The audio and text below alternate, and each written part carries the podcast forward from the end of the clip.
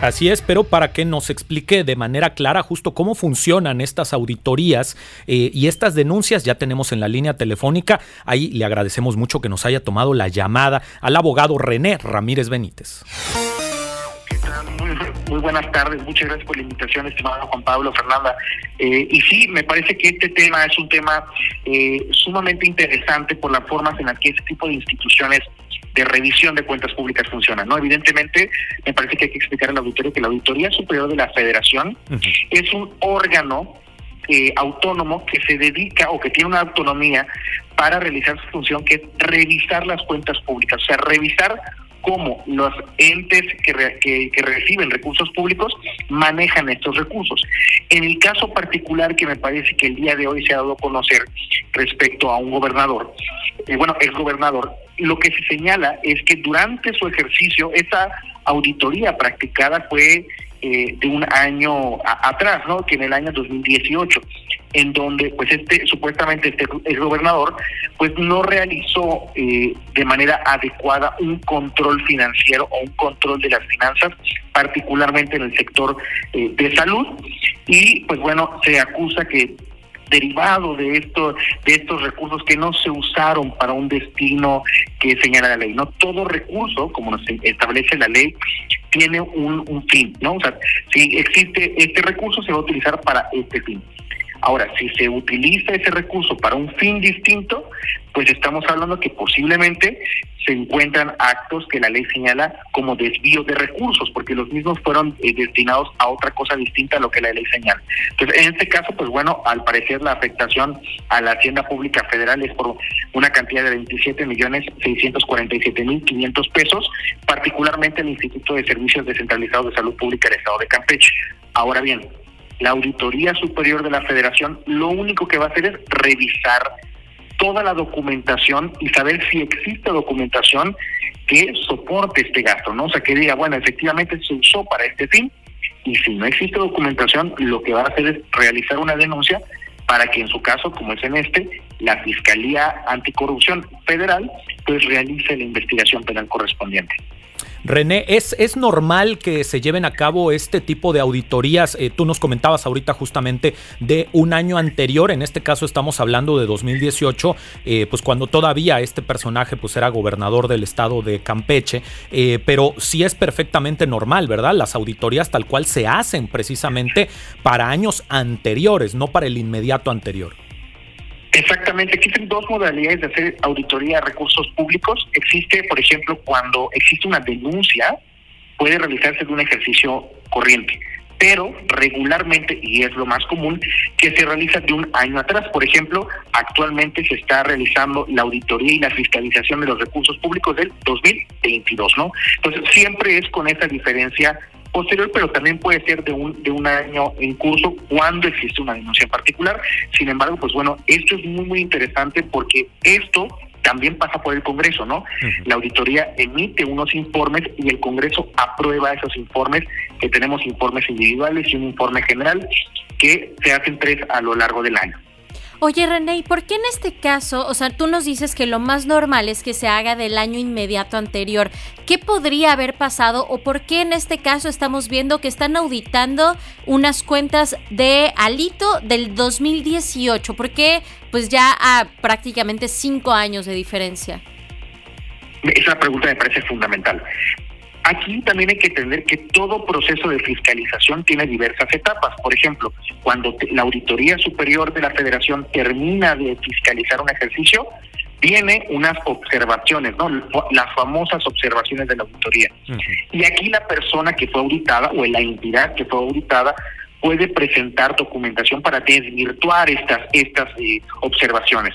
Normalmente existen, bueno, no las solventaste en la primera ronda, tienes otras dos rondas más. Ahora, no la solventaste en esas tres rondas en total que tienes, ya, ya ahora sí, lo que va a hacer la auditoría pues es realizar lo pertinente, ya sea un procedimiento administrativo para sancionar al o la servidora pública o en su caso, pues si advierte la Auditoría Superior la posible comisión de delitos, presenta las denuncias correspondientes. Es normal que tarde mucho la Auditoría Superior en realizar este tipo de acciones porque como ya expliqué, pues lleva toda una serie de etapas y procesos y procedimientos administrativos que en su caso, pues el ente o la persona auditada tiene que subsanar, ¿no? Me parece que incluso eh, la parte de la Auditoría Superior de las Federaciones es su trabajo es tan fundamental que pues así se han revelado no solamente cuestiones de malversación o de un uso distinto de los recursos públicos, sino también que tanto las entidades están cumpliendo su norma, ¿no? El famoso auditoría de desempeño, qué tanto cumplen lo que la norma dice.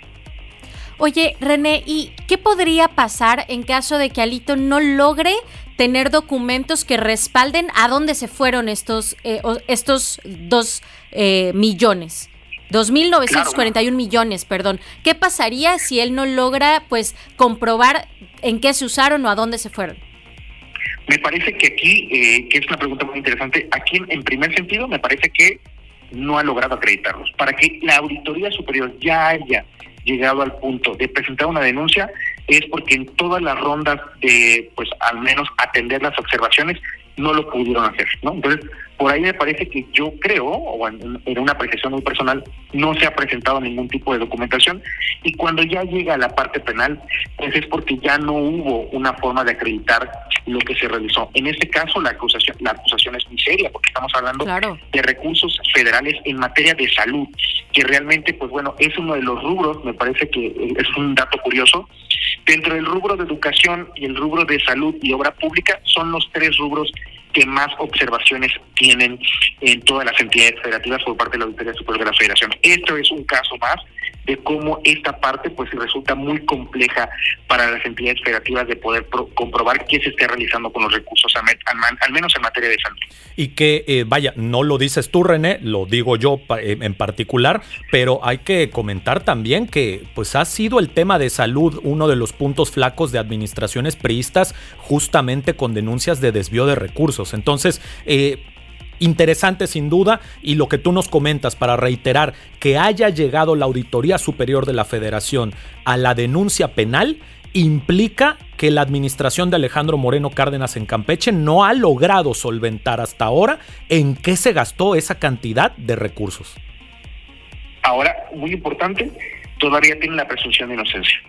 Aquí tendremos tendremos que ver qué es lo que sucede en la parte penal. No recordemos que eh, ahora le tocará a un centro penal federal, un juez de control federal, un juez penal federal, el que va a determinar si de, de la denuncia de la auditoría superior existen elementos para vincular a proceso o no a, a este servidor público y si no los encuentra, pues no va a vincular a proceso y no va a tener materia, al menos por el momento, lo podrá hacer más adelante la auditoría superior de la federación o incluso apelar la decisión, pero si no, pues no, no existe elementos para al menos para la materia penal. Yo creo que habrá que habrá que ver qué es lo que lo que resuelve ahora el poder judicial de la Federación y me parece que todavía hay que hablar de la presunción de inocencia en este momento. Oye, René, ya por último, para cerrar rapidísimo, ¿hay alguna temporalidad para que haya pues una respuesta o esto puede demorar mucho tiempo? Me parece que cuando son denuncias de esta naturaleza, pues la Auditoría Superior de la Federación tiende a presentar denuncias ya bastante este, con información ya muy completa, ¿no? Ya ahora le tocará a la Fiscalía General de la República llevar a cabo las diligencias y actos de investigación correspondientes, ¿no? El análisis financiero, etcétera. Yo creo que, al menos, pues bueno, creo que tiene un plazo eh, razonable la, la Fiscalía especializada en combate a la corrupción federal para poder integrar la carpeta de investigación. No debe tomar mucho tiempo, lo han hecho con otras carpetas de investigación similares, no tardan más de dos, tres años. Entonces, la verdad es que es el tiempo que normalmente en promedio la Fiscalía Federal Anticorrupción está integrando ese tipo de asuntos. De acuerdo. Pues muchísimas gracias por habernos tomado la llamada y gracias por esta información tan interesante que nos acabas de dar. Al contrario, muchas gracias por la invitación. Hasta luego.